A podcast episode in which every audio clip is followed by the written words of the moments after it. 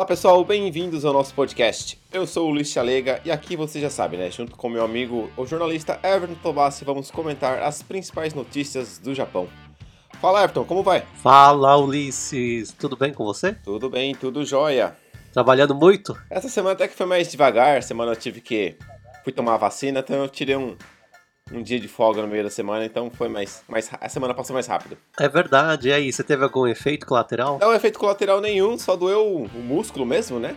Como a mesma, a mesma reclamação de todo mundo, né? Que o, a agulha machuca o músculo, então ela é, doeu por alguns dias, mas fora isso, nenhum tipo de reação.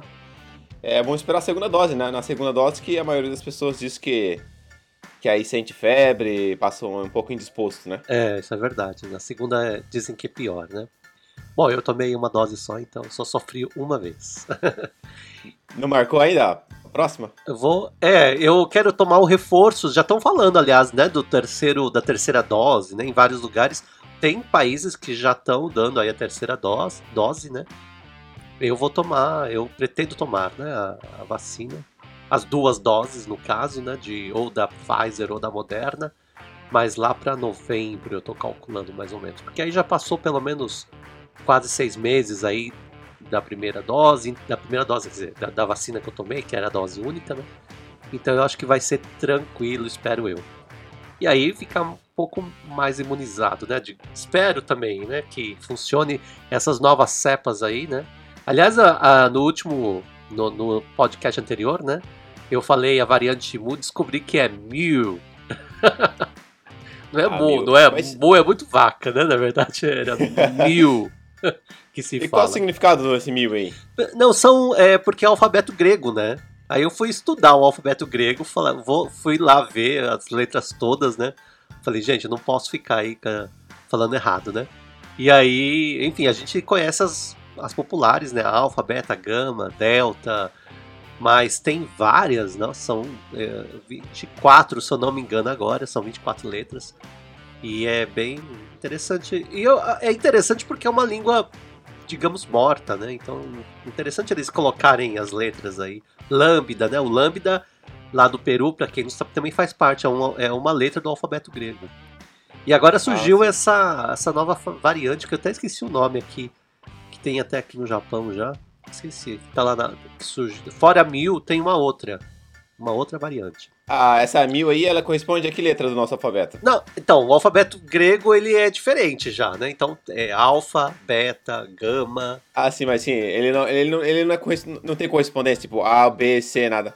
Não, não, não tem correspondência, não, é, é um alfabeto... Por isso que eles falam que é um alfabeto, é uma língua morta, porque tipo, são é igual o japonês, né? Mas vamos lá, né? Vamos que vamos, que tem bastante coisa pra gente comentar essa semana. Isso aí, vamos lá. Vamos dar um girão aí pelas notícias.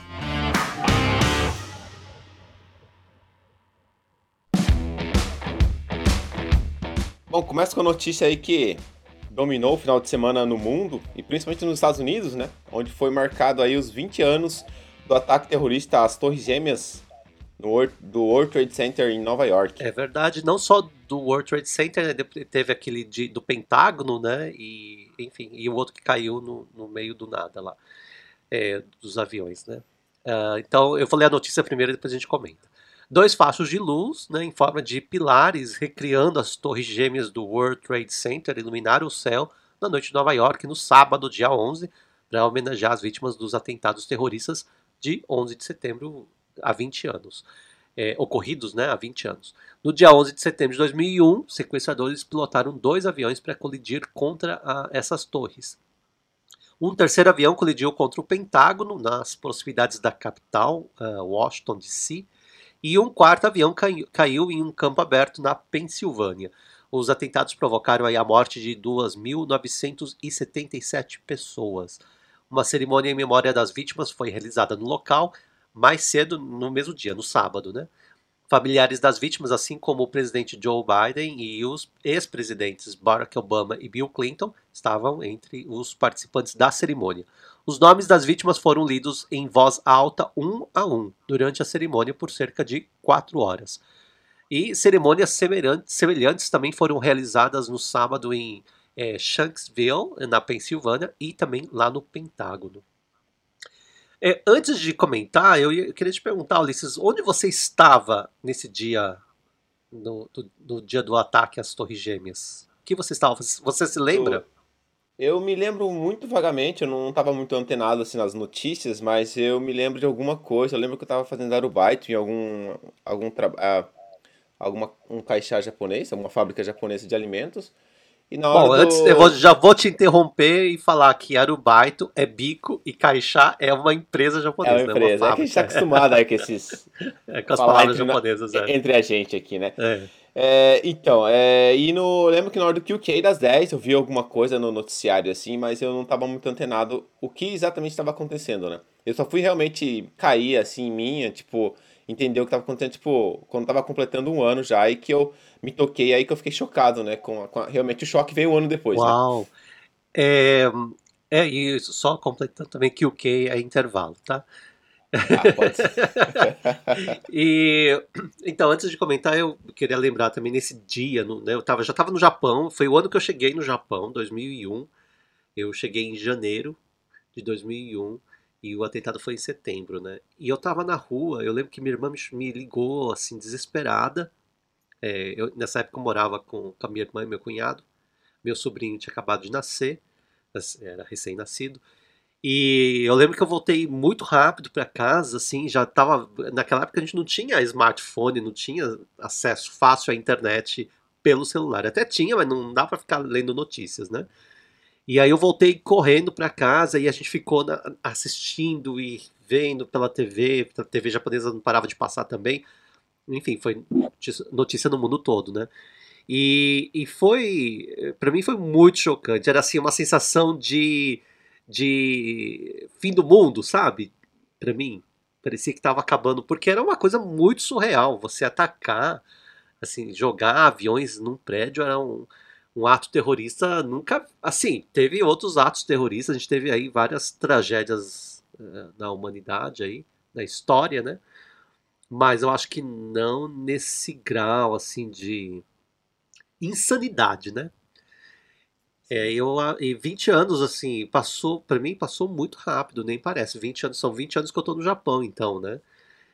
E, e, eu lembro uma coisa que me marcou muito, porque no ano seguinte, 2002, eu fui aos Estados, Estados Unidos pela primeira vez, fui para Nova York.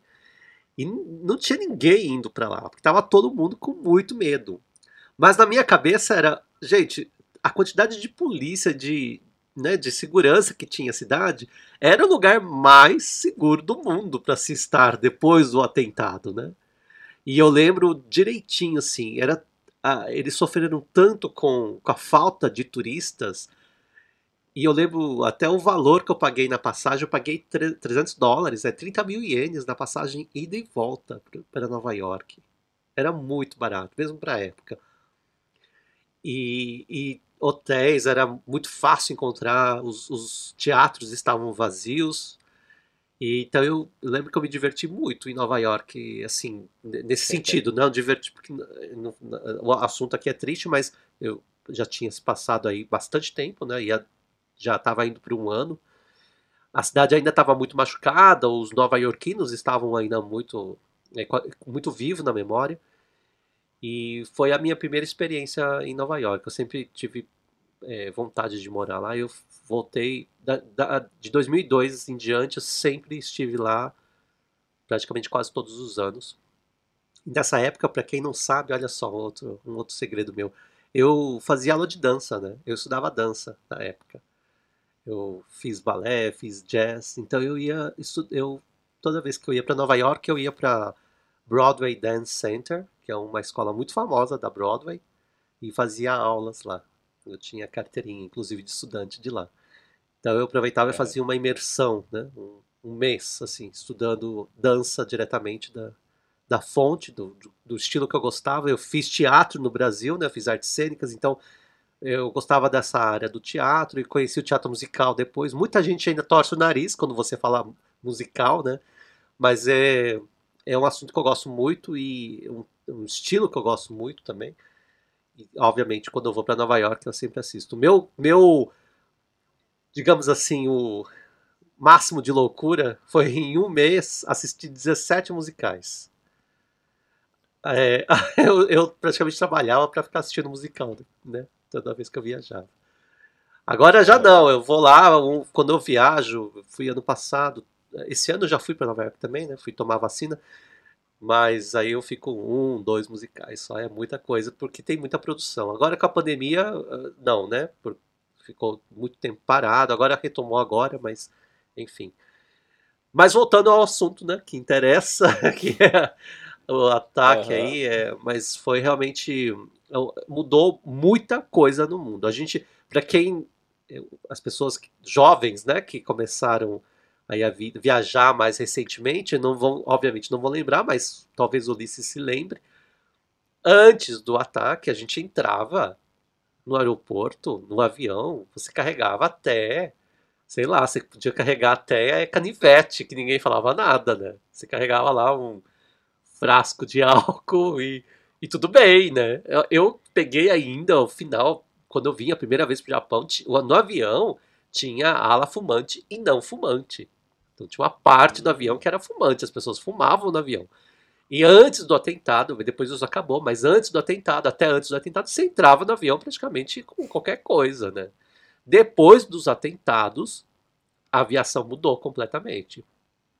A gente chegava 15 minutos antes do voo e conseguia entrar. Hoje é impossível, você tem que chegar pelo menos duas, eles falam duas horas antes, né?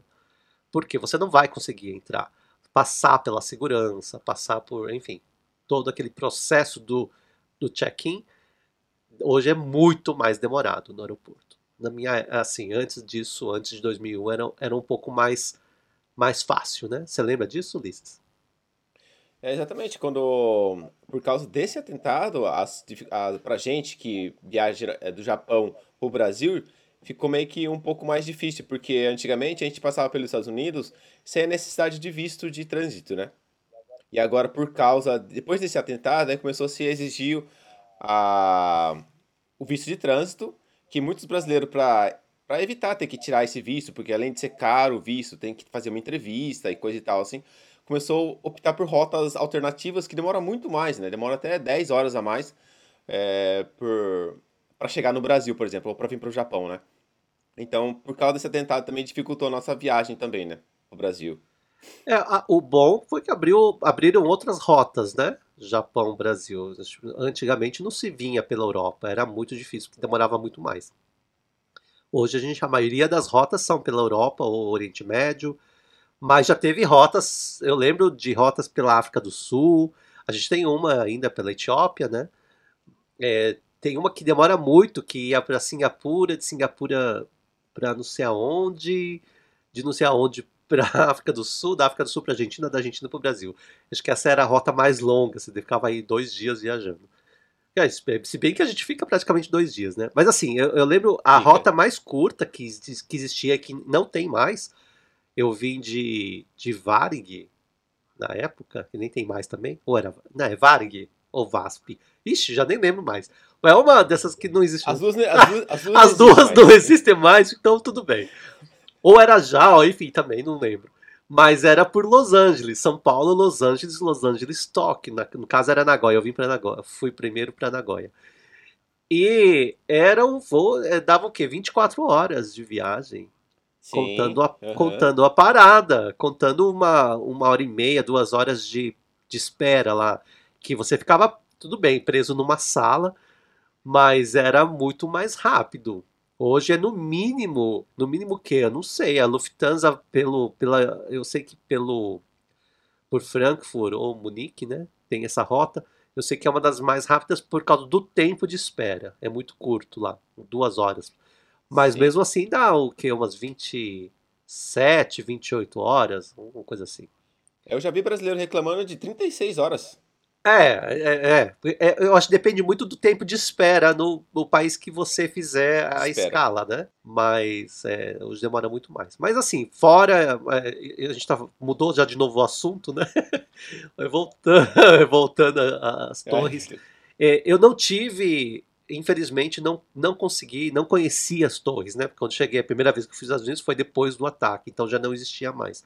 E a região lá onde teve o ataque, ela estava toda ainda fechada na primeira vez. Depois de um tempo eu fui lá E é uma coisa realmente muito triste, muito pesada, né? É, e depois, quando foi inaugurado o memorial, né, ali, onde depois que estava tudo já pronto, arrumado, né, eu, vou, eu fui lá também. É, é realmente assim, é muito, é muito forte assim, as, é, o local. Eles fizeram é um memorial muito bonito. Tem uns, um poço com onde está exatamente onde estavam as torres. Tem um poço, dois poços, né, de água e uma água corrente que desce num buraco que você não vê. É, é muito bonito. Tem o nome de todo mundo lá. É um parque muito bonito. Tem um, uma parte do que é um memorial, que é uma estrutura muito bonita, assim, arquitetonicamente falando. E eu, é, eu é um, é um turismo triste, mas eu acho que vale a pena as pessoas, quem for a Nova York, vale a pena conhecer e entender um pouco mais dessa, dessa triste é, marca na história na, de, de, em Nova York, né? É, eu acho que a gente tem que saber e tem que conhecer mais. Eu acho que foi também um momento de é, a gente tirando essa, essa, visão americana, né, de ver as coisas tudo pelo lado americano. Eu gosto muito de geopolítica. Uma hora a gente pode falar sobre é, todo é, por que que gerou, como, por que que chegou nesse, nisso que chegou, né? Por que que a Al-Qaeda resolveu atacar os Estados Unidos, né? A gente vê o lado americano, mas a gente tem que também entender o lado o lado islâmico, né? O que aconteceu lá no Oriente Médio, né? Para eles ficarem com tanta raiva dos americanos, né? Alguma coisa tinha. Exatamente, esse e o desfecho a gente sabe, né, que é essa semana, semana retrasada, eu acho, e aí os Estados Unidos anunciou a sua retirada aí apressada do Afeganistão, que inclusive o, o, a invasão ao Afeganistão foi fruto desse ataque do da Al-Qaeda, né, no, no, nos Estados é, Unidos no 11 de setembro, né? Uma resposta ao terrorismo, né? Eles... Exatamente. Enfim, justamente a missão é, era a caça ao terrorismo, né? Isso. Né? A, a, desculpa, né? Para estar tá lá. Não só lá, como no Iraque. Enfim, você tem uma série de problemas geopolíticos aí envolvendo a região. E aí eu acho que é interessante a gente buscar aí os dois lados, entender, né? o lado deles entender o lado o outro lado, né? Entender ambos os lados. E aí você tira própria, as próprias conclusões. Mas não tem um lado certo nessa história, eu acho. E, e aí é, é, muito complicado falar né, de história. A gente sempre vai puxar a sardinha para o nosso, nosso lado, eu digo assim, do lado de quem está. É, ou de que você tem mais empatia, enfim, ou se você está envolvido no caso, sempre vai ser puxar para o seu lado. Mas outro dia eu assisti um. Fugindo de novo aí um pouco da, do, do tema, né? Assisti a um documentário na Netflix sobre a. É um documentário é, recente que eles fizeram sobre a guerra do Vietnã. E olha, recomendo, é muito bom. Aí você entende um pouco mais assim do que, que aconteceu, por que os Estados Unidos se envolveu nessa guerra também sem fim. É, a mesma história do. quase a mesma história do lá do, da invasão no Iraque e Afeganistão, né? Porque eles perderam muitos soldados e uma guerra que não teve um fim, né? Quer dizer, teve um fim, mas não teve um, ah, conseguimos, né? Acabamos com o terror. Não teve isso. No Vietnã, os Estados Unidos também saiu, per... Sim, saiu como derrotado, né? E é interessante você entender também. E, faz... e a gente está muito envolvido. A gente que mora aqui no Japão, né? Tá, tá muito envolvido com essa questão do comunismo, tem aí você tem a Coreia do Norte, né, o Vietnã é comunista, a China. Então aí você entende um pouco mais sobre esse avanço comunista na, aqui no, no, Sudeste Asiático e, e a, a, intervenção dos Estados Unidos. Os Estados Unidos ainda está até hoje aqui, né, tem bases americanas aqui no, no Pacífico, né, na, nessa região aqui do Japão, não só no Japão, ele tem também na Coreia do Sul, enfim, tem acordos aí com Filipinas, Tailândia, justamente para que era uma tentativa dos Estados Unidos interromper a marcha comunista pelo, pelos países do Sudeste Asiático. Enfim, mudamos aí completamente de assunto, então a gente pode retomar um outro dia, mas eu é, recomendo esse documentário sobre a guerra do Vietnã, está lá na Netflix, para quem tem acesso.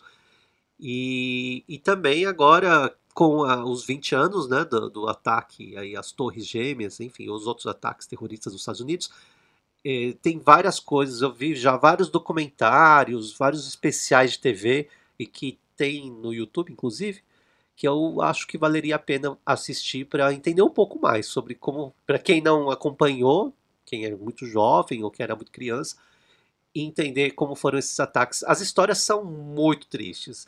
Eu assisti algum, é, assisti outro dia um documentário sobre os bombeiros que trabalharam ali.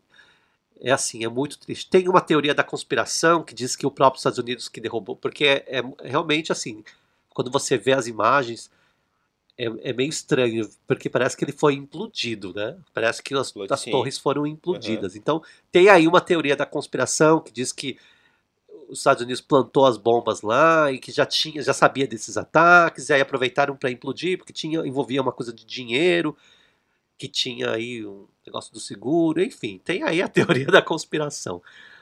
Pra quem gosta, né? Mas assistam. Tem conteúdo para todo mundo. Tem, para todo mundo, é. A, todo tipo de crença. Que a Terra é plana, enfim. o Ulisses, eu brinco porque o Ulisses é terraplanista, né? Ah, sou. Eu sou um terraplanista, um terraplanista do outro lado do globo. É, ele jura que vai chegar lá na, sei lá, no, na Groenlândia lá e vai ver o, a água descendo. Uhum. Não, eu sou, um eu sou um adepto da religião do é, Monstro do Espaguete Voador, já ouviu falar? Não, nunca ouvi. Então, procura pra você ver, é interessante essa história. Não, vou procurar. Mas vamos lá, vamos que vamos. Vamos para a próxima notícia falando do Vietnã. É agora uma notícia do, da NHK. Ministro da China e do Japão visitam Vietnã para, in, para estreitar laços. É, é, essa notícia. Bom, eu vou ler primeiro e depois a gente comenta, né? O ministro das Relações Exteriores da China, Wang Yi, e o secretário-geral do Partido Comunista do Vietnã, Nguyen, é, nossa, não sei esse nome. É, deve ser Yuen Futron. Deve ser isso, gente. Confirmaram o interesse em expandir as relações entre os dois países durante uma reunião em Hanoi. Segundo a chancelaria chinesa, Wang descreveu a relação com a nação vizinha como sendo de particular importância estratégica. Acrescentou que, perante a complexa situação internacional, os dois países deveriam aprofundar a confiança política e fortalecer a união e a cooperação. O representante do partido governista vietnamita apontou que ninguém pode minar a união e a cooperação entre ambas as nações. E a visita do chanceler chinês ao Vietnã coincide com a do ministro da Defesa do Japão, Kishi Nobuo, Nobuo Kishi, né? Os dois concordaram em defender a ordem internacional existente baseada no Estado de Direito. O comentário seria uma referência às atividades marítimas chinesas. O ministro japonês expressou sérias preocupações com uma mudança da lei chinesa que permite o uso de armas pela guarda costeira daquele país. Ele se opôs com veemência a quaisquer, quaisquer tentativas unilaterais de mudar o status quo por meio da força.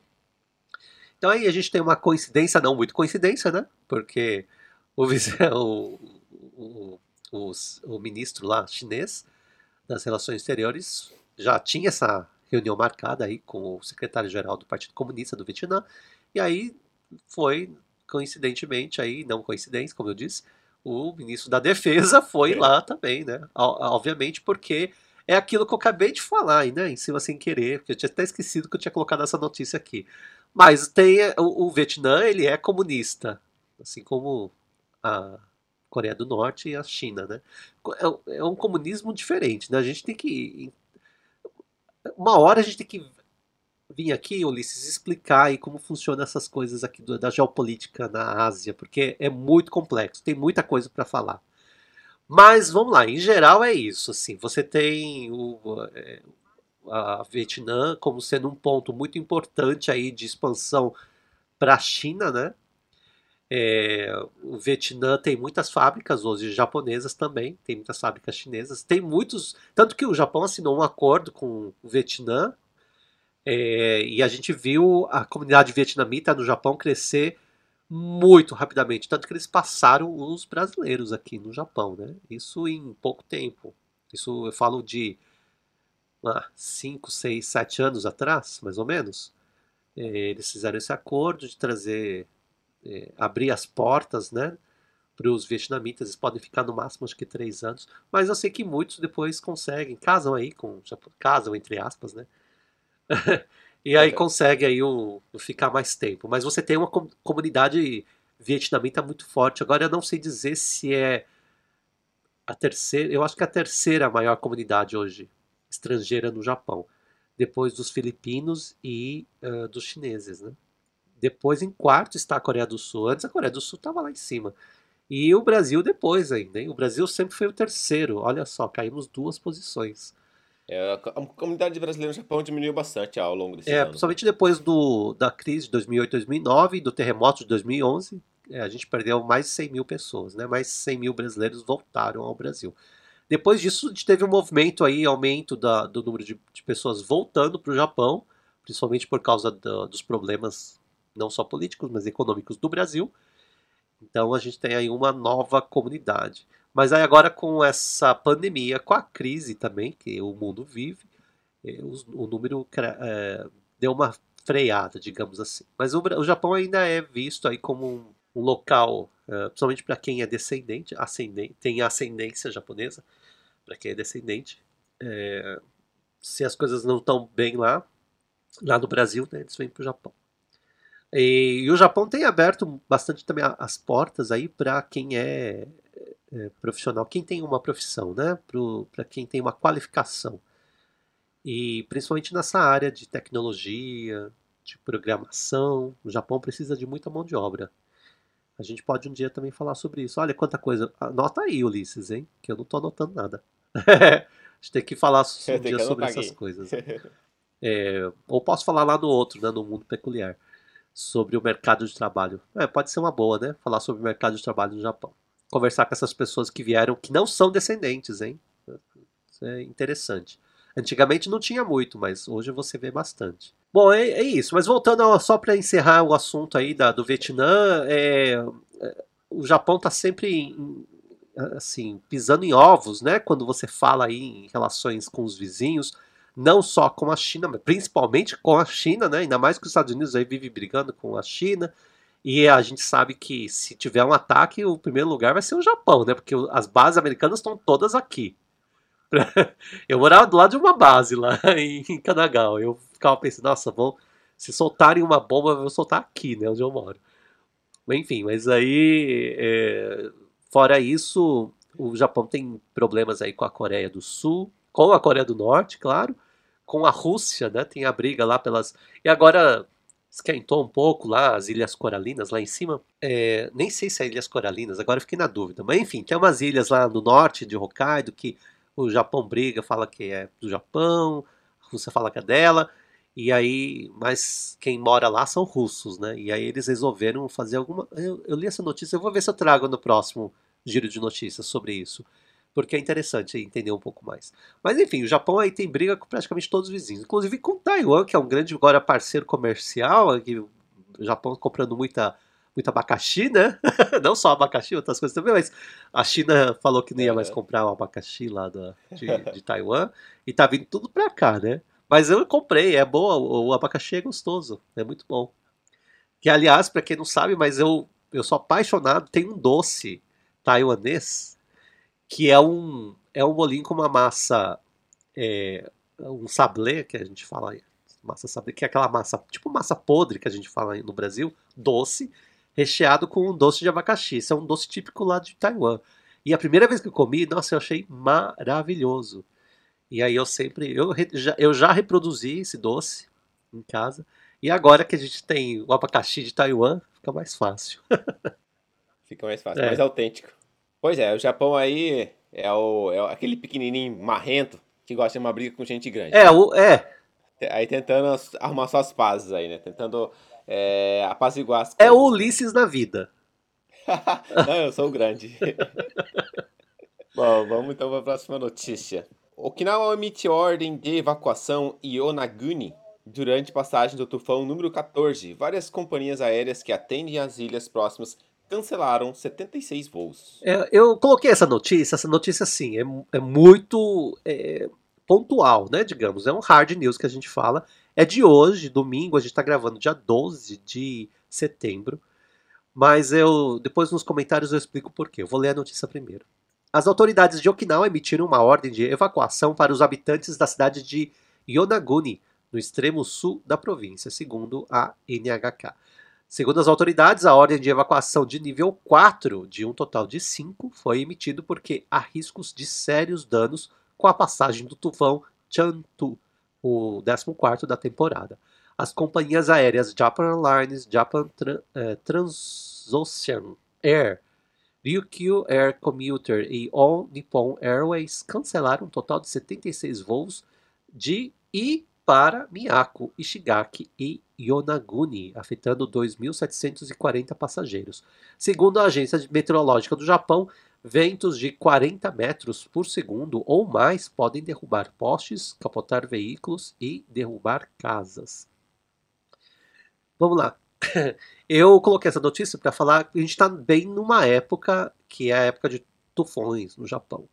Geralmente os, a gente tem a época dos tufões em maio, né, no primeiro semestre, e agora setembro, final de setembro até o começo de outubro, no segundo semestre. E é, nos últimos anos, quando eu lembro que quando eu cheguei ao Japão, tufão era uma coisa mais rara. Se vinha, todo ano tem, a gente sabe da, da, das épocas, mas eu acho que com o tempo eles foram ficando cada vez mais fortes, né? Nesses últimos anos, os tufões, a gente tem tragédias aqui no Japão de enchentes. A gente teve agora, recentemente, opa, bati aqui no microfone. A gente teve recentemente agora lá em Kumamoto, já aconteceu no ano passado também, por causa de um tufão, alagamento, muitas pessoas morreram. É, aqui em é, próximo aqui em Kanagawa, em Atami, a gente teve um deslizamento de uma encosta. E, e tem cenas, a gente eu estava vendo as cenas outro dia, é uma que o pessoal que filmou, né? Vem deslizando aquela terra toda lá de cima, porque chove muito. É, é o que acontece que esse tufão. O tufão, na verdade, é uma tempestade tropical. Então o que é que ele traz? Muita chuva e vento forte. Só que quando é muita chuva, é muita chuva que tem trazido nos últimos anos. Então, assim, o Japão tem muitos rios. É uma ilha, né? Grande, a gente todo mundo sabe, mas tem muitos rios, né? Então, esses rios, é, nas, perto aí do oceano, a, é, a, encosta, nas encostas japonesas, são todas tomadas por cidades. E aí esses rios acabam desembocando nas cidades. Então você tem muito, muita enchente. Ultimamente a gente tem. As notícias são todas de enchente. Inclusive, nosso querido Ulisses, né? perdeu praticamente quase tudo da casa dele por causa de uma enchente, né? Que foi muito forte e, e foi causada, se eu não me engano, na época, era um tufão, não era, Ulisses? É, verdade, eu acho que foi.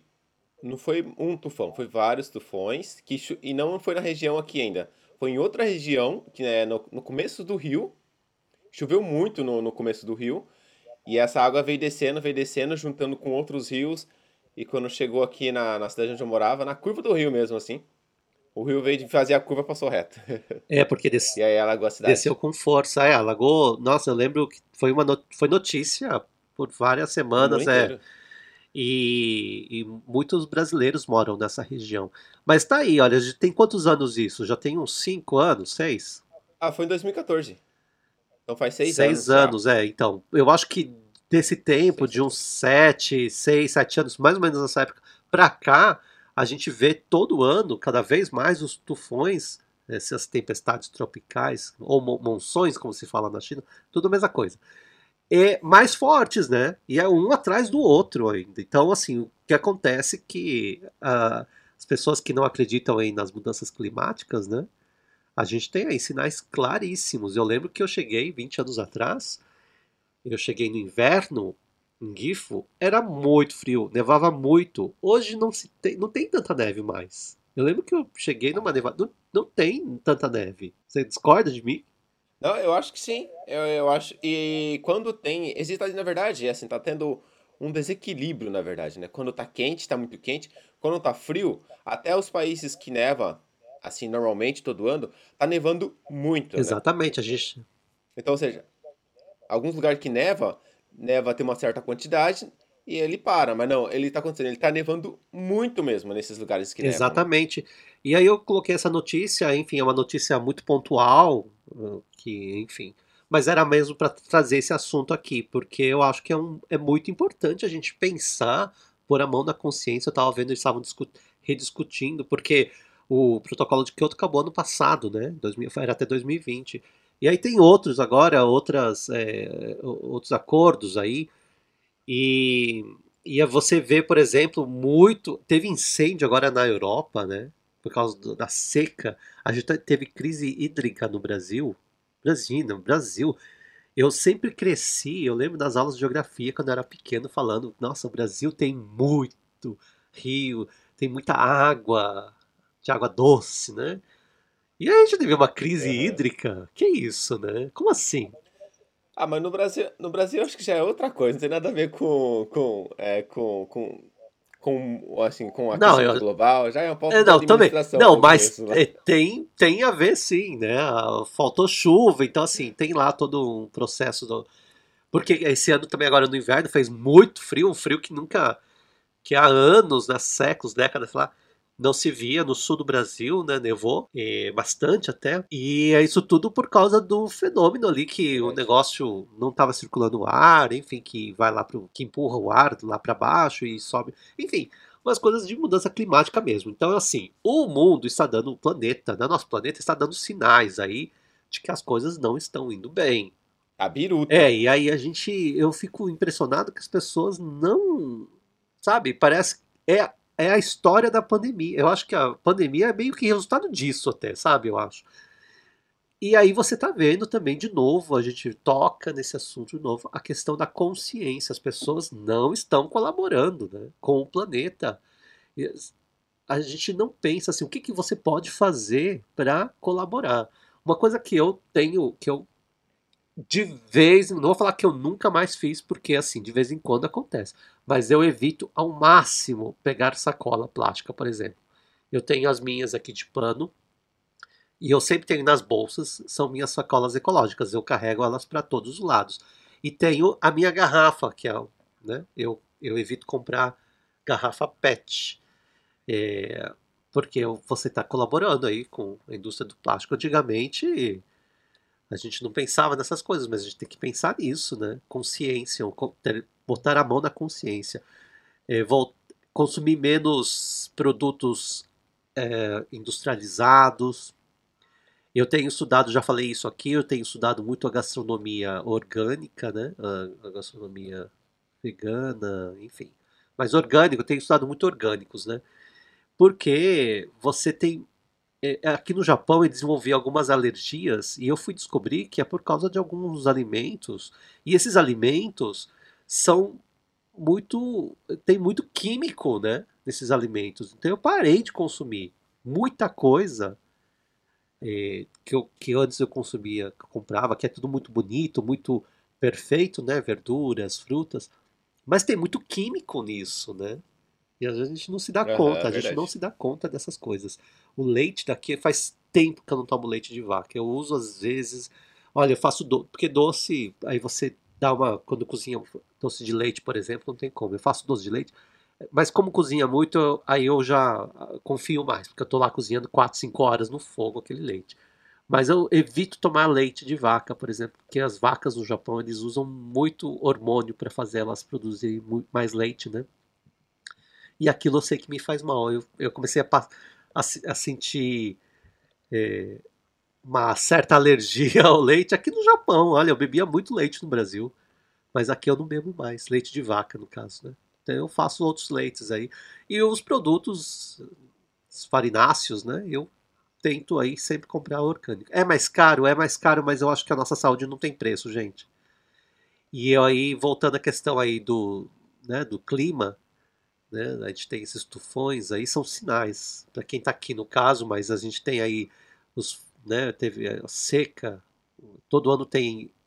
É, todo ano agora é notícia. A gente não ouvia isso antes, na, 10 anos atrás, não tinha essas notícias. Fogo na Califórnia, na Austrália, agora fogo na Europa, queimou um monte de coisa lá. Não tinha essas notícias. Ou tinha. É verdade, é, essas mudanças climáticas estão acontecendo cada vez mais com mais frequência, essas coisas. Tá completamente piruto o planeta, né? Mas eu acho que as mudanças, elas, para acontecerem, elas têm que ser muito, muito, muito profundas. Eu acho que a população, esse negócio, assim, eu sei que isso é certo, todo mundo fazendo isso já dá uma mudança, mas eu acho que, na minha opinião, eu acho que sacolinha, canudo, essas coisas não vão resolver o problema climático, né? Eu acho que ah, o problema é mais é mais é, em, outra, em outra área mesmo, assim, muito mais profunda, muito mais o corte tem que ser na carne mesmo, né? Eu acho. É, mas, não, claro, também os governos têm que fazer coisas aí, né? Sim. Mas eu acho, Ulisses, que se cada um faz a sua parte, imagina a quantidade de garrafas de plástico ou de canudinhos que a gente não. Se eu, se eu consumo, eu não sei quantos que eu consumia, eu deixei de consumir muito. Que eu, não, eu evito comprar. Nossa, acho que. Eu, eu, compro aquelas que são de alumínio, por exemplo. Essas eu compro, porque eu sei que, eles reciclam, aqui no Japão principalmente. Mas a garrafa PET eu, eu realmente cortei aqui de casa. Eu tento sempre evitar os plásticos, né? As embalagens. E eu acho que se cada um faz a sua parte, é, eu acho que dá um, dá um bom caldo aí no final. Por- Porque eu acho que é justamente isso. Para todos os problemas, a gente sempre pensa, ah, mas se eu, tipo, ah, no meu, uma pessoa não vai fazer diferença. Mas eu acho que faz, no fim das contas, faz diferenças. To- Todo mundo tem que, tem que mudar. A mesma coisa na, em relação à política. A gente pensa, ah, meu voto não vai valer. de-". Vale, sim. Eu acho que todo mundo é importante, porque quando você junta o todo. É igual a história lá da, da- das varetas. Se você pega uma vareta, você quebra, mas se você junta um bolo, você não Ah, consegue sim. quebrar. Aham. Ah, Eu falo assim porque se você. Todo mundo, todos nós, paramos de consumir sacolinhas de plásticos e, e- e canudos, vamos supor, né? O plástico vai ser. A poluição do plástico vai diminuir.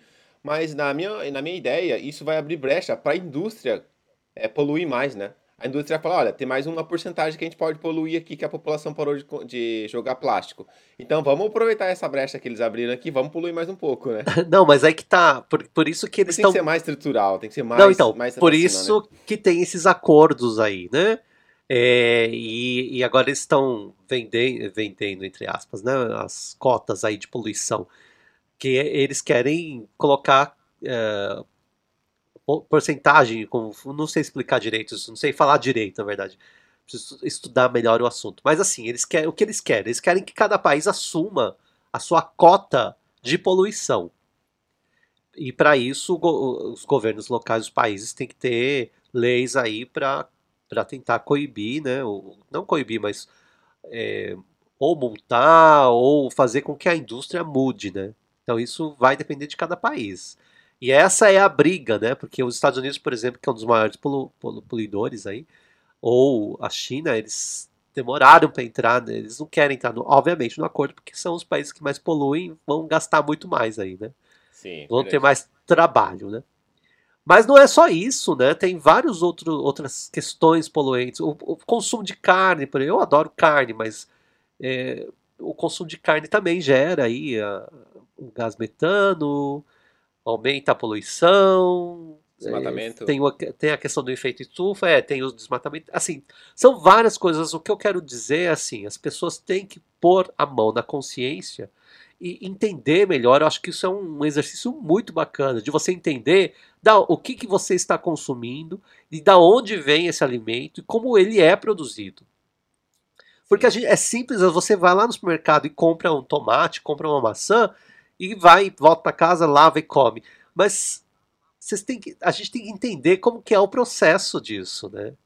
Porque se usa, somente tomate é um produto que se usa muito pesticida.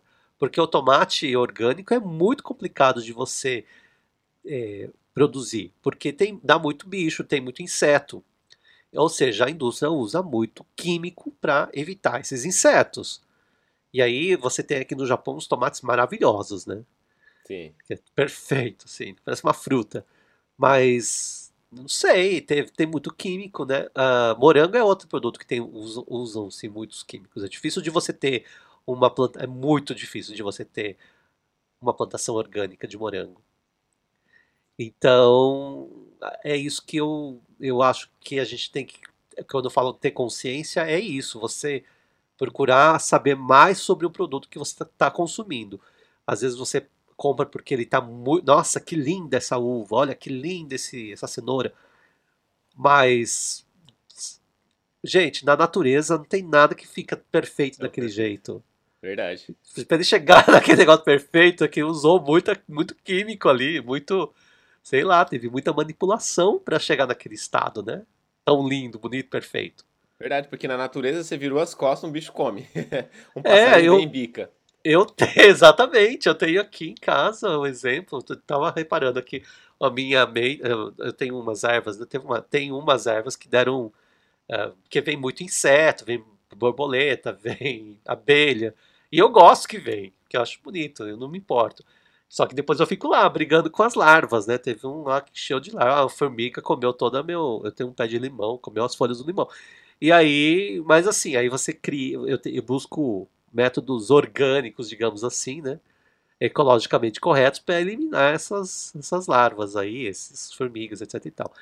Mas acontece, e aí agora você imagina uma produção em larga escala, que o, o objetivo é o lucro. Verdade. Então, é, tem é, que ser a perda mínima, né? Quando é industrial, assim, é, é a perda mínima. Eles têm que ganhar muito e gastar pouco. Exatamente. Então é isso que eu queria muito que as pessoas tivessem um pouco mais de consciência. Eu acho que eu, esse é um grande objetivo meu agora, que eu estou estudando bastante sobre isso, sobre esses alimentos e sobre como você aproveitar melhor os alimentos, principalmente orgânicos, como às vezes você próprio criar no seu, na sua varanda, no apartamento, dá para você ter algumas coisas. Né? E olha, eu te falo, é, dá muita diferença, não só na, na qualidade, na, na qualidade da, da, de, de vida, mas o sabor é outro. O sabor de um produto que você sabe a origem, e que, ou que, mesmo, que você mesmo plantou de repente, né? cultivou ali, é, é outro sabor. Eu acho que isso vale muito a pena, porque a nossa saúde não tem preço. É a nossa saúde, né? Verdade, é a única. é, é a única. Então é isso aí, vamos ficar de olho aí no, nas mudanças climáticas e ter um pouco de consciência também, né? Sobre é, assim. Ulisses, nada de usar canudinho. Pra que, que você quer canudinho também, gente? Pelo amor de Deus, você é adulto, né? Você pode tomar sem canudinho, não, Ulisses. Eu, eu já não, já não uso canudo mais. Eu nem lembro mais que canudo, existe mais canudo. Ah, que bom, então. Ou sacolinha. Você, não custa nada você carregar. Eu vou te dar, eu tenho várias aqui. Eu vou te dar uma sacolinha de. Não, de eu já ganhei duas também. Não, mas assim falando, parece que eu sou um contra a, a natureza, contra essas coisas. Mas eu tô iniciando agora uma dieta crudívora. Ah, meu Deus do céu. Ah, vai. eu é sei, que, aquela que é, eu é, sei, é que é de coisas pra... cruas, né? Coisas cruas. A única coisa cozida que eu tô comendo é arroz. Mas, arroz e ovo, mas o resto é. Eu tô nessa dieta. É um pouco difícil, né? Porque não é, muito, não é tudo que você pode comer cru, né? Então, mas eu tô me esforçando aí. É. Mas, mas deixa, deixa esse assunto para outro dia. Outro dia a gente comenta esse assunto. Vamos para a próxima notícia. Vamos, mas só quero só comentar o seguinte: olha, proteína é, é, importante comer proteína, Ulisses, pelo amor de Deus. Não, né? proteína é whey protein. Não, pelo amor de Deus. Aí, ó, super químico. Vai saber como é feito isso, gente. Não é nada natural. Não, não isso não é natural. Isso é, é a última coisa que ela é natural. Pois é, então. Enfim, vamos lá. Vamos para a próxima notícia. Vamos lá. O governo do Japão decide prolongar o estado de emergência até o fim de setembro em diversas partes do país. Pois é, o governo do Japão decidiu prolongar o estado de emergência devido ao coronavírus em diversas partes do país. A medida vai permanecer em vigor em 19 províncias, incluindo aí Tóquio, Osaka, até o fim de setembro. O estado de emergência vigora atualmente em 21 províncias e estava vigora até hoje, né, dia 12, acabaria hoje. Então, o estado de emergência vigora atualmente em 21 províncias e estava previsto para ser encerrado hoje, dia 12. E de acordo com a mais recente decisão, as províncias de Miyagi e Okayama farão uma transição para as medidas semi-emergenciais, que são um pouco menos rigorosas. O primeiro-ministro Yoshihide Suga afirmou que novas infecções estão em declínio em todo o país, mas alerta que o número de casos graves permanece alto. Uh, o primeiro-ministro ressaltou que o governo deseja finalizar a vacinação de todos que querem receber as doses até outubro ou, no máximo, novembro. E acrescentou que o governo pretende afrouxar as restrições usando um sistema que verifica certificados de vacinação e resultados negativos dos testes para o vírus. É, bom, essa notícia, fazendo os comentários agora, essas restrições incluem inclusive viajantes. Eles querem diminuir aí o, o tempo de quarentena de 14 dias para 10 dias. Eles querem facilitar também a entrada de pessoas que vêm é, ao país a negócios, né? Que, e que estão vacinados e trazem o teste negativo. Então você é, tem uma proposta aí do Kendarem que é a que seria é, é o grupo dos eh, empresários, né, do Japão, que eles estavam pedindo para que essa, se, se, a pessoa traz, né, essa carteirinha de vacinação, etc, tal, que fique no máximo três dias, três ou quatro dias, enfim. Mas é, a gente está nesse, nesse estado de emergência, Tóquio principalmente, desde abril, eu acho que não saiu, né? Tá há muito tempo. Mas é, é, é, um estado de emergência estranho, né? Porque, tipo, tá, eu, estamos em estado de emergência, mas você vê só mais restaurantes, os bares não podem servir bebida alcoólica, mas o pessoal consegue burlar e você tem muitos locais, porque não é uma lei, não é obrigatório, né? Então eu fui, tanto que outro dia eu, eu saí à noite, é, fui comemorar meus dois anos de casado, olha só.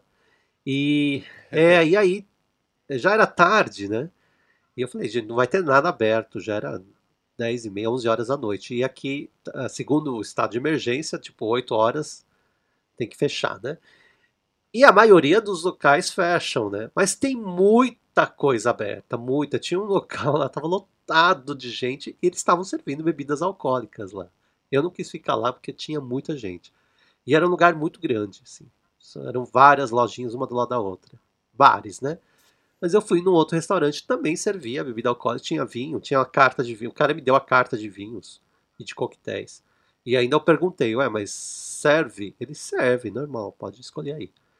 Enfim. Então, assim, é, não é todo mundo que tá aqui, que obedece às sugestões do governo, porque são sugestões, né? Eles sugerem que as pessoas não saiam de casa, que evitem né, sair por aí à toa, que, que eles pedem para as empresas. Uh, é, é, como fala isso? Nossa, me fugiu a palavra em português. Eles pedem para as empresas é, insta, não é instaurarem, mas assim, pedem para as empresas colocarem os funcionários para trabalhar em casa é, e os bares, enfim, restaurantes fechar até as 8 e tem só o delivery, né? As pessoas podem ir lá buscar o produto, enfim. Mas você não vê isso muito acontecendo, as pessoas não obedecem, os jovens principalmente, aí, por isso que a gente teve um número de casos muito alto até então. Né? Agora você vê que está diminuindo bastante, mas uh, com essas novas variantes, né, vai saber. E com a vacinação ainda meio devagar no Japão, a gente não tem nem metade da população vacina, totalmente vacinada ainda. Então é, é complicado. Então não sei, não sei o que, que significa isso. Sinceramente, não sei, porque não adianta nada. É, com ou sem estado de emergência, não vejo diferença nenhuma. Você vê, Ulisses? Pois é, esse estado de emergência em Tóquio ele é estranho, né? Porque aconteceu um evento aí, se eu não me engano, em agosto. Um evento grande em, em agosto, não aconteceu? Um evento grande em agosto? Olimpíada? Pois, pois, é, né? Teve um evento grande aí no, em, pleno estado de emergência. Teve um, uma, uma, um evento aí que é meio conhecido mundialmente. Pois é, é, é, difícil. É, é difícil. Não só assim, tá, eles tiveram aí umas. Não, umas regrinhas aí, etc e tal. Mas, mas. É, a, a própria população, né, não não vejo muito colaborar com isso. Eu não entendo, eu, eu fico irritadíssimo na rua, eu saio para trabalhar, já falei aqui, porque eu preciso. Eu tento ficar o máximo em casa. Tudo que eu posso ficar, eu fico. evito sair para aglomerar. Mas eu, quando eu saio, vou no supermercado e, e, sei lá, você vê muita gente ali passeando mesmo. Vai lá, não tá fazendo nada. Você não, não, tá, não é que foi ali no médico ou, ou foi ali fazer compras. Não, tá, de, tá andando na rua, tá tá aí conversando, tá nos bares, sentado, ou seja, não tá fazendo nada, né? Aqui do lado de casa tem um parque muito famoso. É verdade. E toda vez que eu vou até a estação, você vê a quantidade de gente indo lá para passear no parque. Acho que tinha que fechar essas coisas, né? Se é que é para fazer isso, eu digo para que eles querem diminuir aí o, a transmissão do vírus, então tem que ser um pouco mais radical, eu acho. Né? Tá, na verdade, o governo estava até pensando, porque ele sabe que a população não está colaborando mais. Já vai dar dois anos também, as pessoas estão muito cansadas.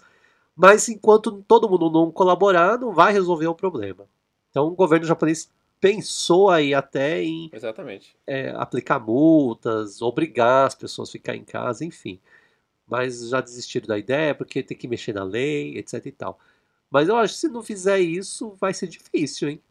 Eu acho que para Tóquio uh, é fácil você diminuir os casos em Tóquio. É só você proibir que trem, táxi, ônibus funcione que pronto, Tóquio para e aí ninguém mais faz mais nada em Tóquio. É, poderia, né? Mas enfim, aí você tem, uma, tem a questão econômica. É. A gente, assim, eu sei que é complicadíssimo, mas se o objetivo é acabar com, com o vírus, né? Tem que ser um pouco radical aí. Enfim, vamos ver o que, vamos ver o que acontece. Uhum. Falando aí de entrada de turistas no Japão, né? É, o Teatro Kabuki será transmitido online para fãs do exterior em meio à pandemia. Eu vou ler a notícia aqui. É, performance, performances do tradicional teatro japonês Kabuki serão transmitidas através da internet pela primeira vez, tendo como alvo a audiência estrangeira. A peça Cho Kabuki, em cartaz no Teatro Minamiza, em Kyoto, será transmitida online com legendas em inglês entre os dias 20 e 26 de setembro. A performance inclui uma nova história baseada no folclore japonês e a participação da estrela virtual Hatsune Miku, olha, famosíssima aí para quem, para os otakus, né, de plantão. O uso de tecnologia de imagens de última geração permite que o ator de teatro kabuki, eh, Shido Nakamura, interaja com a personagem. Ingressos para a peça serão vendidos em 11 países.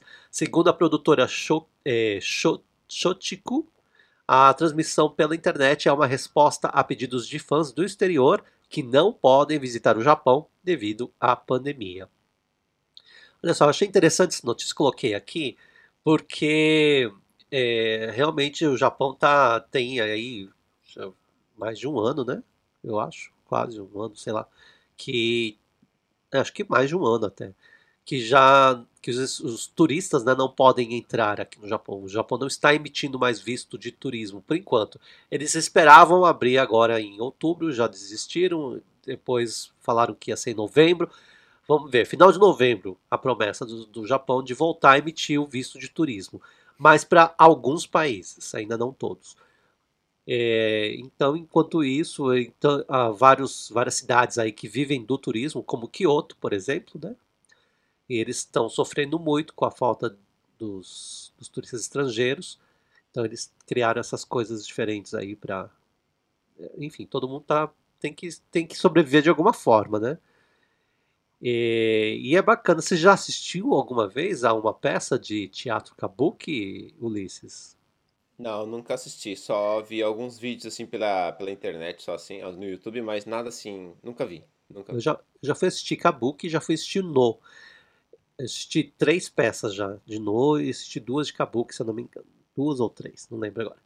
É assim, é bem, é uma coisa, você tem que ter paciência, né? Porque o negócio é longo, as pessoas levam, pra vocês terem ideia, as pessoas levam marmita, depois elas têm os intervalos, são vários intervalos que as pessoas comem. Tem lá, obviamente você pode comprar lá, tem lojas próximas que vendem essas marmitas, né? O pentô. E tem restaurantes também, você pode sair. Às vezes tem um intervalo que é mais longo, dá tempo de você sair, comer e voltar. E é, é interessante, assim, para ir uma vez. Para quem gosta, né? Eu, como eu gosto de teatro, eu, eu até fui mais vezes, porque é interessante de entender. A, a, quando você entende a história, porque o difícil é entender a história, né? Nesse caso, eles colocam. A linguagem é difícil. É uma né? linguagem. Nem o japonês não entende também, às vezes. Nem japonês não entende. Tanto que quando verdade. você entra, eles te dão lá um. Você vai acompanhando a história. Tem um livrinho, tá em tudo em japonês. E nesses locais que tem muito turista, eles colocam legenda em inglês, né? Tem um letreiro lá com a legenda em inglês. E no caso do aqui desse que eles fizeram com a Hatsune Miku, né? super famosa aí, personagem virtual, uma estrela aí, né, do mundo virtual. E acho que pode ser interessante, né? Eles estão aí tentando inovar. Até porque ah, o kabuki é uma coisa muito tradicional. E, e assim, realmente eu acho que é uma inovação muito grande você interagir com uma personagem virtual, né? O kabuki é uma coisa é exatamente isso que eu ia falar, né? Porque o, Kabuki é uma coisa muito tradicional. Inclusive o No é mais é, velho o que o é mais tradicional né? ainda. Mais tradicional ainda. E o Kabuki, por ser uma coisa tradicional japonesa assim, eles estão é uma inovação bem grande mesmo, porque interagindo com uma, um, um, um, personagem pode dizer pop, né? Sei lá, um personagem aí que, que é coisa de... Jovem, Jovem, é. né? Eu, eu acho que é também para isso, sabe? Pensando agora que você falou, para atrair jovens também, né? Porque jovem não vai assistir Kabuki. Eu acho que não. O Kabuki, pra quem não sabe a diferença, né? Tem o No e o Kabuki. O No tem aquelas máscaras do diabo, aquelas máscaras bem japonesas, né? O Kabuki também tem máscara. E assim, uma coisa interessante é. Todos os atores são. Todo o elenco, não é só os atores, não. Porque tem o pessoal que ajuda e tem os músicos, né? São todos homens. É uma trupe de homens apenas. Só homem. Então é Sim, o Kabuki é aquele que o rosto é pintado, né? O- Isso. O, Noah, o Noah ele usa Máscara. máscara e o Kabuki é pintado. pintado né? e tem aquele os personagens cabelão que eles giram aquele cabelão enfim e tem e aí tem os personagens as mulheres né no caso quem faz é, são atores homens né? tem, tem homens especializados aí. E aí tem toda aquela mágica de troca de tem uns kimonos maravilhosos que aí eles trocam assim no palco mesmo. É interessante para quem gosta dessa coisa do figurino da tradição japonesa as músicas né? É, é bem interessante. O movimento eu, eu gosto muito do movimento que eles fazem, porque eles correm no palco e você vê que nem parece que eles estão correndo, né? Parece que eles estão flutuando. É impressionante, assim. Uma- o, cor- o trabalho com o corpo que eles fazem é muito, é muito forte, muito interessante. Vale a pena, eu te aconselho aí assistir pelo menos uma peça um dia. Assiste essa de repente, ó, com a Hatsune Miku, que você é fã. Inclusive, o Ulisses queria casar, né, com a Ah. Hatsune Miku. não, na verdade eu não sei nada sobre esse personagem. Só sei que ele é um personagem virtual, fez muito sucesso. Acho que Ah, agora Ulisses! Não, agora eu não sei, não sei, agora acho que não sei como é que ela tá, mas eu lembro quando ela surgiu, foi um boom aqui no Japão. Ainda né? tá, ainda você tem milhões de produtos dela e Ainda tá ainda. ela continua lan- lançando, ela lança músicas aí, singles, etc e tal. Mas aí eu quero aproveitar e contar uma gafe minha. É, eu adoro, adoro teatro, né? Adoro teatro. Dora Gaff, isso sim. Esse foi um, um amigo meu, mentira, fui eu mesmo. E aí, eu já. Eu adoro ópera, adoro balé, enfim. Fui assistir já alguns, fui na Itália assistir uma ópera, já assisti uma ópera lá na, na Alemanha, maravilhosa, uma ópera lá perto do- dos Alpes, enfim. A última vez que eu fui a um teatro, é, assistir um clássico, foi uma, um- foi uma ópera, foi uma ópera, lá em Nova York. E aí, a ópera é italiana. A gente chegou, tava, tinha trânsito na cidade, a gente saiu cedo, porque eu detesto chegar em cima da hora. Detesto chegar atrasado, pior ainda, né? Sou muito japonês nesse sentido, chegou antes. Mas a gente saiu com muito, É. muita antecedência, mas o trânsito estava parado. Ou seja, chegamos, assim, tinha já tinha uns 10 minutos. E eu achei, eles não vão deixar entrar, porque eles não deixam entrar. Geralmente tem que esperar acabar o primeiro ato, enfim. Você fica vendo lá de fora, tem uma TV. Geralmente é assim. Mas é, não sei por que deixaram a gente entrar e eu- ela falou: você entra no final, na- nas poltronas do fundo. E quando, as, quando acabar o primeiro ato, vocês vão pro seu lugar. Porque no fundo tava vazio.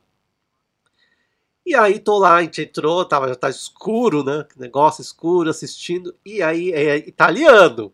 Uma peça italiana, cantando em ópera, que já é. Você não entende direito ainda. E aí as pessoas. Tinha cena, assistia lá, tava tentando entender lá, forçando, era bonito. De qualquer que tava assistindo, tava bonito. E aí todo mundo dando risada. E eu falei assim, gente, todo mundo aqui fala italiano, pelo amor de Deus, eu não tô entendendo nada. Isso porque italiano é muito próximo da gente, do português, né? Mas, mas, gente, eu não tô entendendo nada cantando em ópera, Sim. né? E todo mundo tá rindo. Eu falei assim, nossa, tava me sentindo assim. Gente, o que que tá acontecendo, né? Tá, aí acabou o primeiro ato, aí fomos pro nosso lugar, aí que acendeu a luz, aí que eu vi que na poltrona tem um. Você aperta o botão e tem a legenda. Tinha legenda, por isso tava todo mundo rindo, né? Porque tava todo mundo entendendo que, a- o que, que tava se passando na peça, né? Só eu que não lá, no escuro, né? E, é, e quando, mesmo a poltrona Ah. do lado, você, você olha, você não vê a legenda passando. É um sistema muito moderno, você só vê pra você. Ah, Então aí não atrapalha. Porque realmente iria, iria atrapalhar. Se No escuro você vê uma le- todos os bancos ali, a legenda passando, ia ser muito ruim. Então é uma legenda, um sistema que eles têm lá, muito legal, até depois fiquei pensando, nossa, que bacana isso. que só você que está sentado ali, só você lê. E aí que eu vi que por isso que tava todo mundo rindo, né? Eu assim, e eu achando que todo mundo sabia falar italiano, né? E ópera ainda. Uhum. Tinha, ah, mas, tinha, mas tava escuro. Sentado, não tinha? Tinha, mas tava escuro, eu sentei, sentado, não eu não vi o botão, não vi que não vi que tinha esse negócio na, na poltrona. Eu ah, não vi entendi. nada, não tinha. A hora que acendeu uhum. a luz que eu vi que tinha um negócio na minha frente e tinha um botão. E aí que eu falei, ah, gente, óbvio, tava. Tem legenda, né? Então tava todo mundo entendendo, né? A legenda. Enfim, mas essa foi a minha. Foi, e é, é uma peça muito bacana, gostei muito. Aliás, adoro, né? Adoro ópera, adoro balé, adoro, adoro essas coisas todas. É, é, é muito bonito. Eu já assisti muito. Já assisti pelo YouTube, assim, alguma coisa assim, mas eu nunca. Pessoalmente nunca fui, mas é muito bonito, realmente muito bonito. Emo Olha, é emocionante. Se você tiver a oportunidade, vá. Não é muito barato, mas aqui no Japão tem muito, viu? Concertos, assim, que é é bem, é bem acessível. O japonês gosta muito, então tem muito. E, mas o melhor é quando vem as companhias de fora. As japonesas são boas, eles são bem dedicados, mas eu. É, quando vier uma de fora, eu te aviso, Luiz, é, porque vale muito a pena. O musical que eu quero assistir muito mesmo, assim, é o Os Miseráveis. Eu acho muito bonito aquilo. Assisti o filme, gostei muito, eu quero ter vontade de assistir a peça. Gente, você tocou no meu ponto fraco. Você sabe que o meu livro favorito, porque é do Vitor Hugo, Hugo. É, são Vitor Hugo, é Os Miseráveis. E é uma das minhas peças favoritas. Eu assisti a montagem na, na Broadway, assisti os filmes todos. São, são vários filmes, acho que tem mais de 20. Tem filmes que são musicais e tem os filmes que são que não, não é musical, né? Que é, é história. Fizeram um roteiro com diálogos. É, mas eu gosto das, das versões em musicais. E tem o livro que vira e mexe eu vou consultar, eu vou ler, inclusive está aqui atrás de mim mas é um dos meus livros favoritos. A história é muito atual. Eu acho que é uma história que se adapta aos dias de hoje. E por isso, por causa desse livro, por causa do Vitor Hugo, uhum. foi que eu nutri essa vontade de conhecer a França. Foi por isso que eu estudei francês. E, e eu acabei vindo para o Japão, né? Mas eu, eu, eu queria morar na França. Ah, que legal. E é, estudei francês para ler a obra. Eu queria ler a obra original em francês. E é, isso ainda não fiz, mas eu quero ir nos locais que são retratados no livro. Tem lá na, na França, tem um tour, tem um tour que o pessoal faz que vai nos locais dos miseráveis. Mas eu acho fantástico. Quem não conhece a obra, é, tem aí, tem os livros, tem em português, né? Ou assiste o, as montagens. Tem filmes. Um dos mais recentes, que é com com a Anne Hathaway e o Hugh Jackman, que é uma das versões. filme é. muito, muito bom. Que o, o Russell. Russell Crowe, uh, que eu, policial. É, né? que eu gosto muito, mas, gente, ele tá péssimo no filme, mas enfim, isso é um detalhe à parte, mas coitado dele. O resto tá muito bom. E é, e é a primeira vez que eles gravaram um filme que eles cantam de verdade na cena. Geralmente os musicais você grava em estúdio, né? E depois lá só faz o lip sync, uhum. né? For Your Life. Não, não é For Your Life. Mas aí, aí eles fazem o lip sync, né? Pra quem assistiu o RuPaul vai entender a minha referência. E, e aí eles. Uh, mas não, nesse filme eles gravaram cantando de verdade mesmo. Então você vê a emoção, né? Na, enfim, uh, é maravilhoso, não vou nem comentar, senão a gente vai ficar só falando de musicais. Aliás, eu podia criar, criar um podcast aí falando, contando sobre musicais, bastidores. Olha, já fiquei eu, eu apertei a mão do Hugh Jackman ah, lá em sério? Nova York. É. Sério, eu não sou eu não sou desse, não sou tiete nada.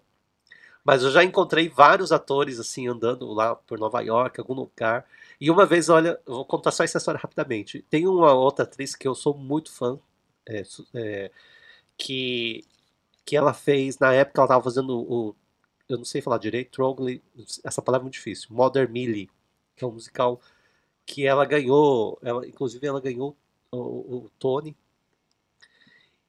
E aí é, eu tava num local lá e eu tinha, eu tava justamente com esse CD na minha mochila e eu a encontrei. E aí eu não tive, não tive como não pedir um autógrafo. Então eu tenho esse CD autografado ah, pela Que legal. Susan Foster, é.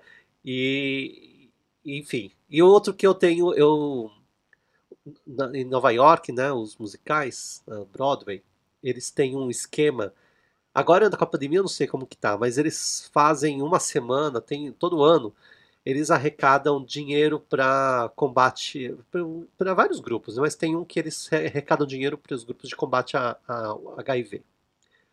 Então, é, é, sempre no final da peça, eles vendem coisas, os atores vão lá na frente, enfim, fazem coisas que você pode pagar pela, por isso. É, enfim, para dar um beijo, por exemplo, no, no, no Rio Jackman, por exemplo.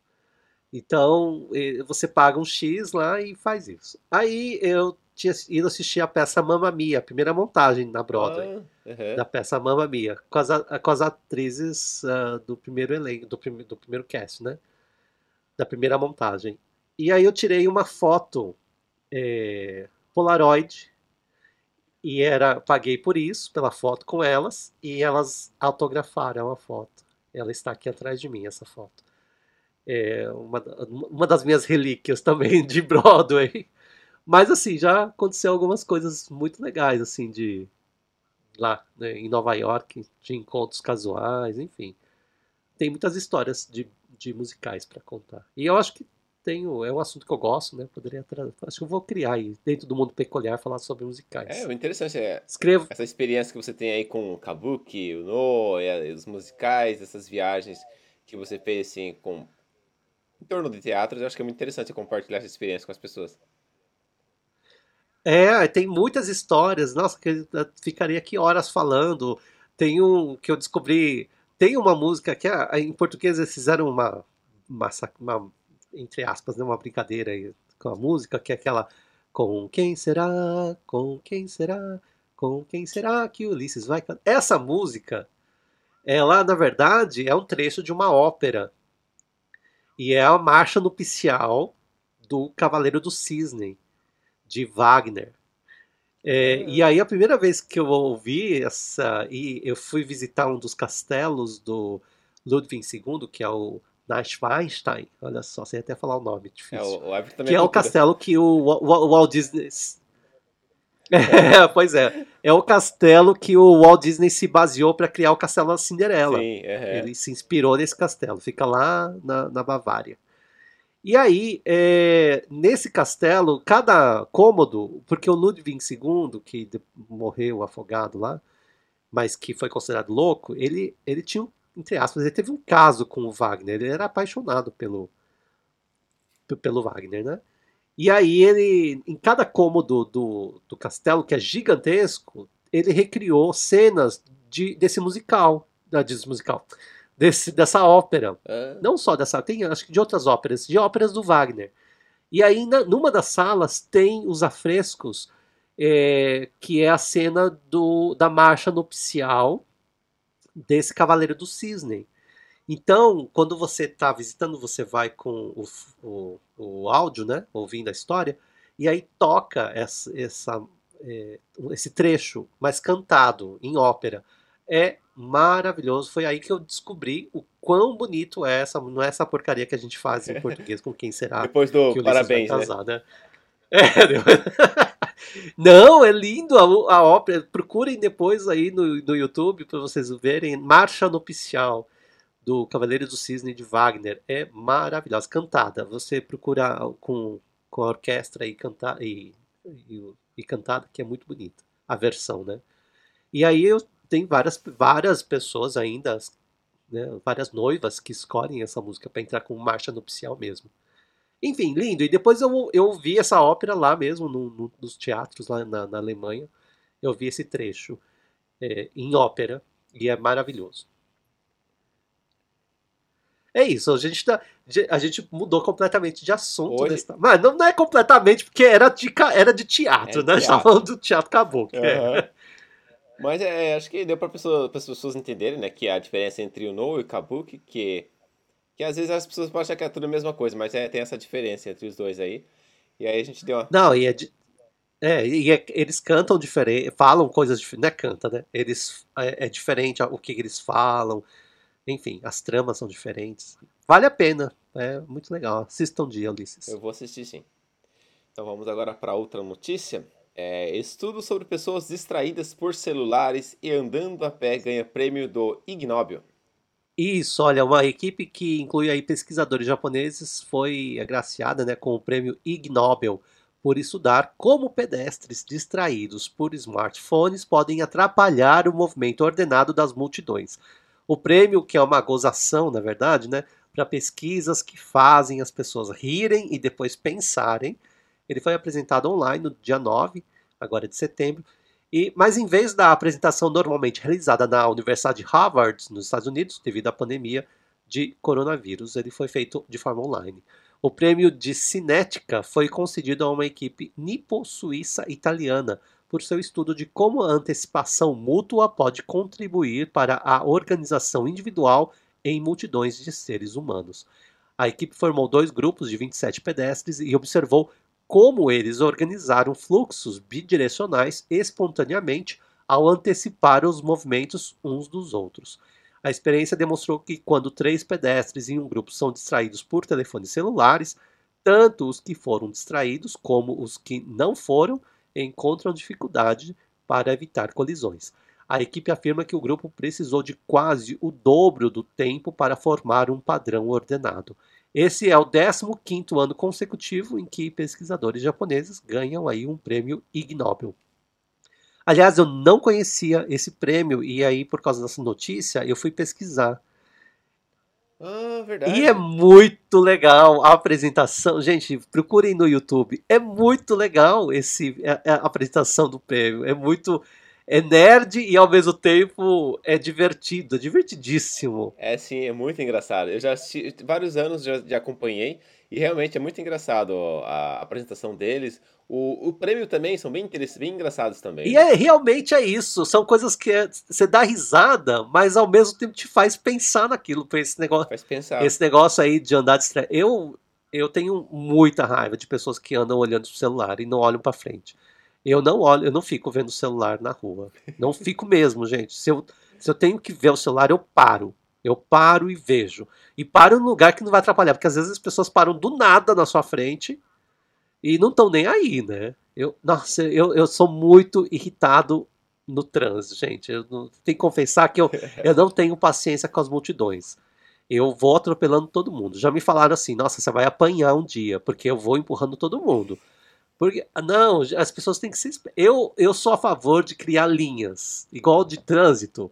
Aqui as pessoas estão com mais quer, quer ir rápido, aqui as mais devagar, aqui as que são muito devagar. Porque não, é, não tem lógica, as pessoas não, não seguem o ainda mais no exterior. Aqui no Japão ainda que é um pouco mais organizado, né? Tem um povo que vai, vai para um lado, o outro que vem, vem do outro lado. Mas assim, mesmo assim, é, é, é muita gente, sei lá.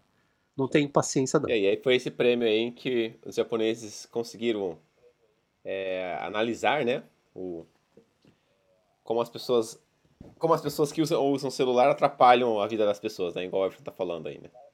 É, pois é, não só japoneses, eram, são três, né? Suíços e italianos também. Mas era interessante isso, né? Eu, eu, eu achei. E aí, por isso que eu fui ver lá esse Ignob, eu realmente, olha, não conhecia e fiquei. Eu, fiquei horas assistindo, que eu quis assistir os outros, enfim, foi muito, é muito divertido. É, ele é recente não, ele é bem velhinho até, eu não tenho mais ou menos certeza, mas, assim, mas é desde a década de, de 90 que existe já esse Ignob, né? É, foi o vigésimo alguma coisa, já tem uns 30 anos isso quase, nem, não, não tem 30 ainda, não sei, sinceramente não sei, mas é por aí, é, não é, uma coisa... não. Uhum. Não é novo, é. Eu, eu tava achando que era, ah, criaram um, um Não, não criaram, não, faz tem um tempo. Gente, a apresentação é muito divertida. Porque o prêmio Nobel, né, é, é, é bem sério. Mas esse é muito divertido. Então vamos aí para a última notícia. Quase metade dos ex-pacientes de Covid-19 em Tóquio reclamam de sintomas persistentes. Outra pesquisa mostrou que 30% das crianças internadas não apresentam sintomas. É uma pesquisa feita com ex-pacientes de Covid-19 em Tóquio revelou que quase a metade deles apresenta sintomas persistentes, como distúrbio do olfato e sensação de mal-estar, publicou a DigiPress. O levantamento bastante abrangente incluiu pessoas sintomáticas e assintomáticas, e entre as sintomáticas envolveu as que tinham sintomas leves ou que chegaram a ficar gravemente doentes. Do total de entrevistados, é, cerca de 50%, 48,1% na verdade, contaram que continuam sofrendo com alguns sintomas, com a proporção dessa resposta chegando a 50% entre pessoas na faixa dos 30 aos 50 anos de idade. A proporção baixou para 14,3% entre, né, entre aqueles com menos de 10 anos. Distúrbios no olfato foram relatados por 971 pessoas, sendo a resposta mais frequente, seguida por 893 casos de mal-estar geral. É, outras 801 pessoas contaram que sofrem de distúrbios no paladar, enquanto 433 afirmaram ter diminuído a concentração e 315 apresentaram queda de cabelo. É, é realmente assim, eu, é uma doença que a gente, como eu falei, já venho falando há muito tempo. As pessoas falam, ah, é uma gripezinha, sei lá o quê. Mas a gente não sabe ainda as consequências. Eles estão estudando esse vírus, já descobrindo que não é só um, não é um vírus que ataca o sistema respiratório, não, é um vírus que ataca o sistema circulatório, na verdade. Então ele é perigoso. Pode afetar várias coisas. Por isso que aí você tem vários problemas uh, consequentes da, de quem pega o, o, vírus, né? Às vezes, realmente pode ser, dependendo do seu organismo, você pode não ter sintoma nenhum, ser assintomático, né? Ou ter um, sintomas fracos. Mas é, o problema não está aí, né? O problema está depois, porque a gente não sabe as consequências depois, porque é uma, é uma doença ainda bastante desconhecida. Já sabemos bastante, mas ainda é desconhecido. Eu comentei já, tem uma amiga que ela perdeu aí cerca de 30% da capacidade é, respiratória. Ela já não consegue fazer algumas coisas que ela fazia antes, principalmente atividades físicas. Quer dizer, ela faz, mas ela tem mais dificuldade hoje, né? Ela sente isso. E eu já vi vários relatos de pessoas uhum. aí que não conseguem subir uma, um lance de escadas, enfim, é, tem vários problemas. Essa coisa do, do, olfato também já tinha ouvido gente reclamar que não conseguiu voltar. E olha, pensa, é um problema se você trabalha com que você precisa do olfato, é um problema, né? Eu, por exemplo, se eu perder o olfato, eu, eu já não consigo mais. Como que eu vou cozinhar se eu não estou sentindo o cheiro? Ou, e também é perigoso, porque você está num local e, e tem um cheiro que às vezes a gente detecta algum perigo, gás, por exemplo, tem gás que, é, que cheira, né? Você não vai sentir o cheiro, isso é perigosíssimo. Exatamente. Fumaça, né? Fumaça, né? é, enfim, várias coisas. Eu acho que é, as pessoas não estão muito conscientes. Ó, voltando a falar da consciência, as pessoas não estão conscientes sobre a doença, né? Exatamente. Exatamente. Porque não sabe, a gente não sabe é, realmente não se sabe muito sobre é ela. É muito triste perder, né? O olfato e a, o paladar, que é umas coisas que causam muito prazer na gente, né? Sentir o paladar, o gosto da comida. Um colega meu pegou o coronavírus e ele falou que ele emagreceu durante esse período, mas não foi nem por, por causa da doença, porque ele, ele foi meio que assintomático, né? Deu uma febrinha nele, logo já descobriu, já foi pro hotel. E lá ele ficou zanzan, sem fazer nada lá, porque à toa, porque ele foi meio que assintomático, né? Mas ele falou assim que ele emagreceu não foi nem tanto por, por causa do, do vírus, mas sim por causa que ele perdeu o olfato e o paladar. Então ele não sentia vontade de comer. É, eu tenho problema de sinusite, então às vezes eu perco um pouco do olfato e do paladar quando eu tenho sinusite crônica, né, por exemplo. É, e te, olha, realmente é, é, é horrível você não sentir o gosto das coisas. Ser salgado, às vezes eu não sei se tá tem que pedir ajuda para os universitários, né? eu pedi ajuda para as pessoas, porque eu não sei se está salgado, se está doce, se está faltando, sei lá. Aí eu vou pondo, assim, meio que da minha consciência, né? E também da, da, da prática de, de, saber fazer a comida, mas você perde isso, você não sabe se está salgado, se está doce, se se está não cozido, obviamente você sabe que tá, mas se está gostoso, não tá, sei. O cheiro Sim. também. E outra, aí você vai cheirar. Tem muita coisa que a gente cheira, né? Pra saber se tá estragado. Não dá pra saber. Parece que o. Pelo que ele tava falando pra mim, o, tudo tem o mesmo, praticamente quase o mesmo gosto. Se, se a, gente, a consistência é diferente, mas como tudo tem o mesmo gosto e você não sente exatamente o cheiro que você está comendo, você não sente apetite, né? Então você come isso porque você come porque você está sendo forçado a comer porque você tem que viver, né? Mas fora, se não for por isso, ele falou que ele nem, ele nem queria comer. Que coisa, Então, né? realmente é muito triste, né? Quando uma pessoa perde, se fica ainda por um tempo, ou se fica permanente, é muito triste, realmente. É O verdade. coronavírus não é só pulmão, só pulmão, só uma gripezinha, né? Como dizem por aí. É, não, não é. É, e, e já, já descobriram aí, não é só pulmão, gente. Ele ata- tem gente que perde memória, por exemplo, porque ele é um vírus que ataca também o sistema circulatório, então ele pode chegar em outras partes. Por isso que tem gente que reclama, tem problemas na perna, né? Problemas de circulação, problemas, né, de memória. Na verdade, a memória tem a ver com se você falta, se falta ar, né, afeta o cérebro. Então, gente, vocês tem que tomar cuidado, tem que pensar melhor aí nas consequências. Não é só uma gripezinha, não. Temos que tomar cuidado aí pra, pra não pegar. Caso a gente fosse sintomático, pra também não transmitir também, né? Então, todo Exatamente. cuidado é pouco. Bom, pessoal, hoje, por hoje é só. E espero que tenham gostado aí. O programa foi bem longo, mas foi bem interessante. Eu gostei muito do bate-papo aqui. A gente, a gente falou muita coisa aqui espontaneamente, que não estava no, no nosso, na nossa pauta aqui. E foi muito, foi muito divertido. E Everton, quer deixar algum recado pessoal? É, nos sigam nas redes sociais, né? E divulguem, compartilhem, por favor, se vocês gostam desse nosso conteúdo. Acho que a gente tá ficando cada vez melhor, né, Ulisses? Tá ficando mais solto tá ficando mais agora. espontâneo, já é o nosso nono episódio, né? Quem diria, estamos aí no nono episódio já, né? É uma criança ainda, um bebezinho ainda. Mas eu tô bem, É um bem, bebê, bem feliz mas- por nós ter chegado aí ao nono episódio já. Pois é, é, vamos, vamos, vamos que vamos. Que vamos. E como as pessoas fazem pra te seguir, Everton? Olha, no Instagram vocês podem procurar pelo eto.world ou é, é, etobassi.